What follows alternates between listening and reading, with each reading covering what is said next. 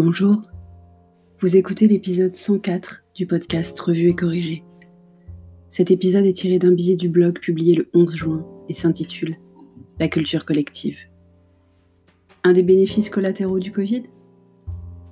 Quand j'étais petite, c'est-à-dire au siècle dernier, il y a longtemps de cela, très très longtemps même si on en croit cher et tendre, il est né presque 8 ans après moi, donc petit genou.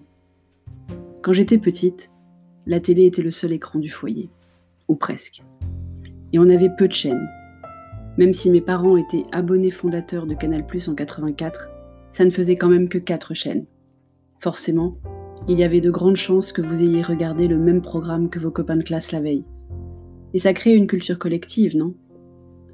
Je n'ai pas perdu de temps à compter les chaînes disponibles aujourd'hui, mais ça doit faire plusieurs centaines, sans compter les programmes disponibles à la demande par abonnement sur un minima 5 plateformes en France. OCS, Canal, Netflix, Amazon Prime, Disney ⁇ et j'en oublie certainement. Certes, la majorité sont payantes, donc moins diffusées. Mais rien que sur la TNT gratuite, on a accès à 27 chaînes. C'est quand même beaucoup plus que 4. Alors non, je ne vais pas vous faire le couplet du c'était mieux avant. Même si j'avoue que j'ai plus de mal à convaincre Petit Homme de lever la tête de l'écran pour aller lire que mes parents n'en avaient avec moi. C'est simple, j'y allais toute seule lire, et ça n'a pas changé depuis mes 6 ans. Mais il se trouve que j'ai réalisé un truc depuis le début du confinement. Petit homme connaît certaines pubs par cœur. Comme moi à son âge, et dès mon plus jeune âge. Mais pour Petit homme, c'était la première fois. Celle des gestes barrières du gouvernement, bien sûr. Comme ses élèves, qu'on a vu avec le président lui réciter la pub, et donc connaître les gestes barrières. Culture collective, on a dit. En fait, jusqu'au confinement, on consommait peu de contenu en linéaire. On consommait peu de contenu tous ensemble tout court. L'inné quoi? Forcément. J'ai un prisme professionnel avéré. J'ai participé au lancement des premières VOD, vidéos à la demande, dans mon passé professionnel. Lointain, puisque cela remonte déjà à il y a 16 ans. Le linéaire, c'est regarder les émissions à l'heure où elles sont programmées.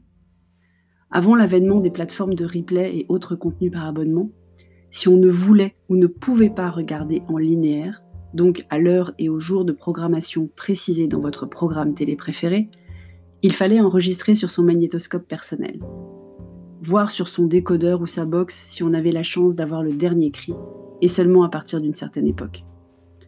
Netflix et consorts ont révolutionné la consommation des programmes. Le développement de ce qu'on appelle le replay aussi.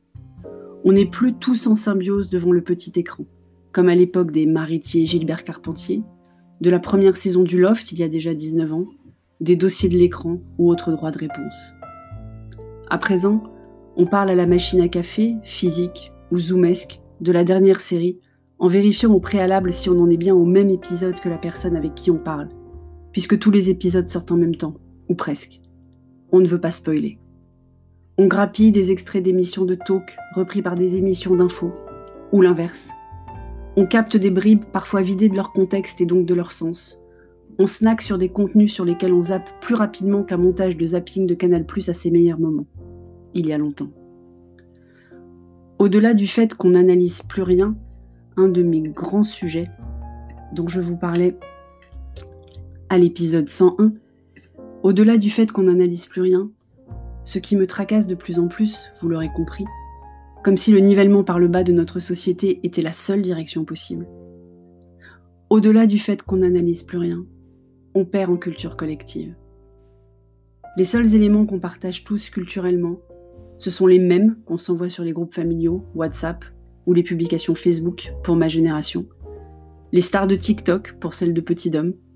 De ce que j'en comprends par les débriefs de quotidien, je ne suis pas sur TikTok et Petit Dom non plus. Encore, j'en profite. Alors oui, le confinement a eu du bon.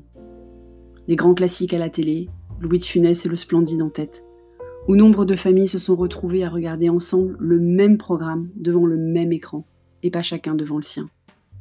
Les allocutions du président suivies par plus de monde qu'une finale de foot, ou presque. Et même les pubs, puisque Petit Homme a vu plusieurs fois les mêmes pubs au point de les connaître par cœur. Je me surprends à les prononcer en même temps que lui, comme avec ma sœur il y a presque 40 ans.